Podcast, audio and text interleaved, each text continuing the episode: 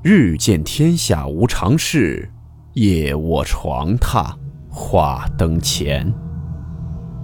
欢迎来到木鱼鬼话。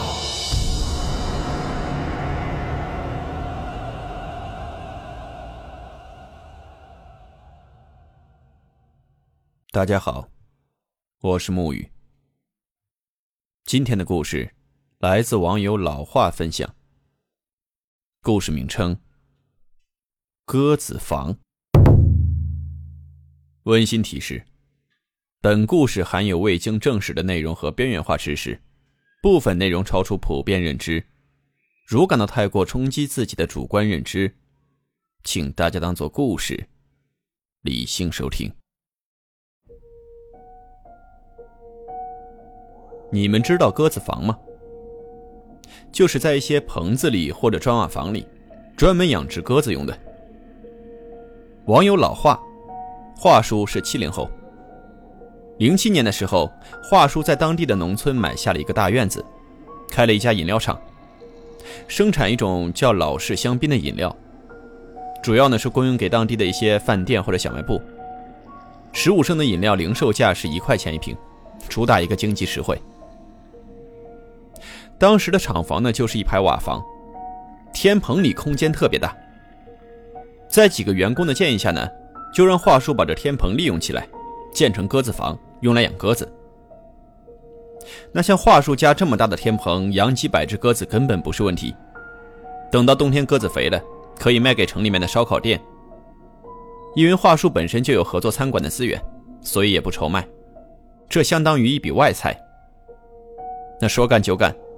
华叔带着几个员工，把天棚清理干净，搭上隔板去买了鸽子苗。这鸽子房呢，就算搭建起来了。转眼来到冬天，鸽子眼看能出手了，话说就联系了一个城里开饭馆的老朋友，叫老孙。商量好价格，就让老孙来抓鸽子。那抓鸽子不能白天抓，得到晚上鸽子都回到鸽子房里头之后，拿着手电进去拿麻袋装。那是一抓一个准儿。当天晚上，华叔呢跟几个朋友在厂房的一个值班室里头打麻将。华叔八岁的儿子小刚在旁边用 VCD 玩游戏，各玩各的不亦乐乎。那就在这会儿，院子里传来了一阵摩托车的声音，灯光晃进屋子里，应该是老孙来抓鸽子了。果然，没一会儿，这老孙推开屋门，一身雪花，跟华叔他们打了个招呼。说：“我来抓鸽子了。”话术呢就问说：“用不用帮忙啊？”老孙赶紧就说：“啊，不用。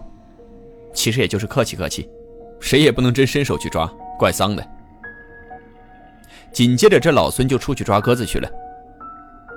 这老孙出去，这一桌打麻将的朋友呢就提醒华叔说：“哎，老华，你不出去点个数吗？别让这老小子到时候蒙了你。”这话术一笑就说：“哎，不至于。”一会儿抓完了，给你们挑几个肥的大的，你们拿回去尝尝鲜。这儿说的挺好。这会儿呢，就听见这天花板上有很沉重的脚步声，咕咚咕咚的。话术呢，就杨博骂了一句，说：“哎，老小子，你别给我房盖踩塌了。”这一嗓子过后呢，声音是小了点可没过两分钟，又开始了。就感觉这人呢在天花板里跟人打起来了一样，东一下西一下的。这会儿正好就跑到这玩游戏的小刚的头顶，这小刚就下意识的往天花板上瞅了一眼，正赶上飘下来点灰尘，把这小刚的眼睛给迷了。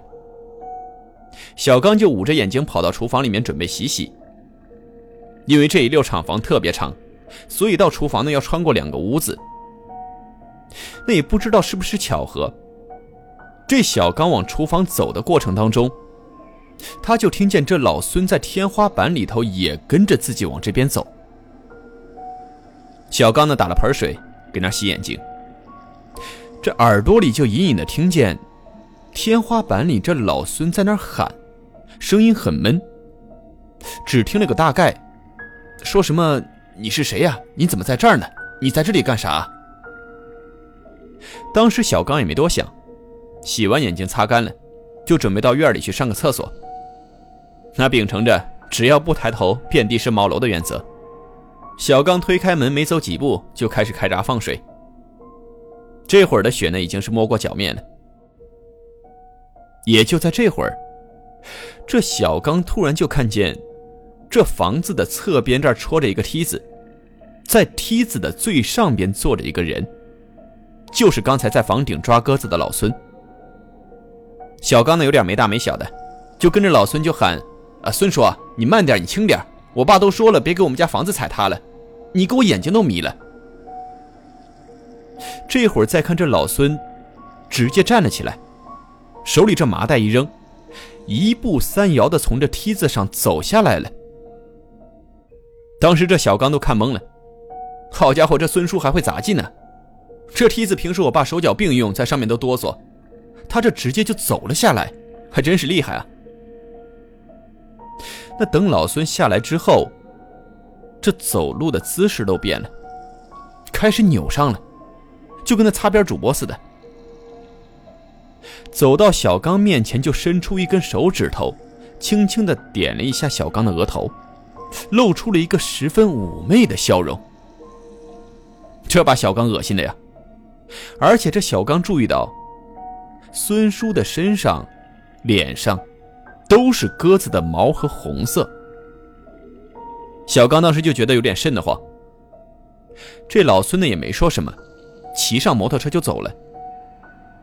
这小刚赶紧跑回屋里，把这事跟父亲一说。父亲听完后呢，就觉得有点纳闷心说这老孙怎么回事？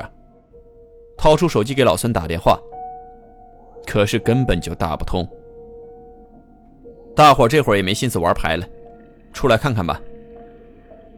其中一个人呢是厂子里的员工，平时呢跟华叔走得挺近，自告奋勇的就爬到这房顶上。拿着手电往这鸽子房里一照，直接嗷一嗓子，差点掉下来。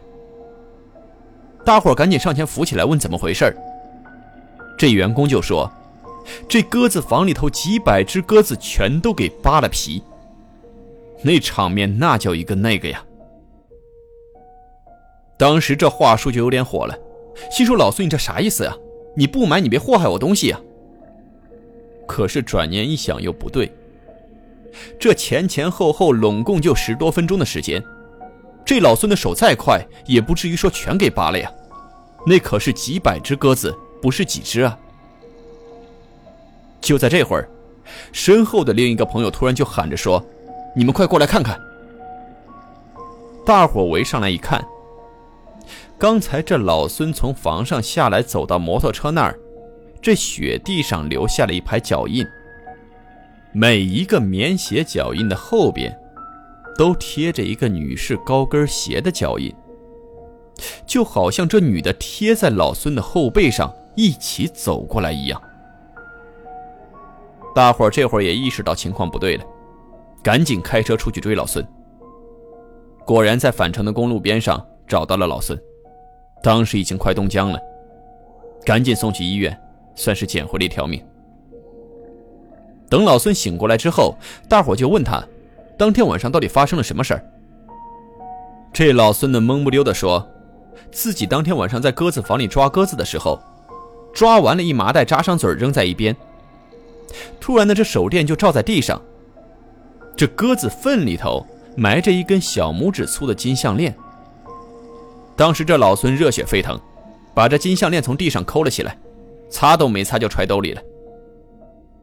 结果这一回头，就看见鸽子房门口坐着一个穿着红旗袍的女的。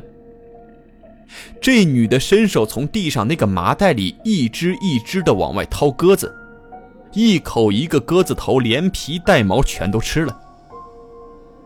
当时老孙就觉得眼前一黑，就什么都不知道了。等醒过来之后，发现这兜里的金项链也没了。那件事之后，华叔就把厂子关了，房子也卖了。他也没找着前任房主问这院里到底发生过什么事儿。他估计，前任房主也不知道。就算知道，可能也不会说吧。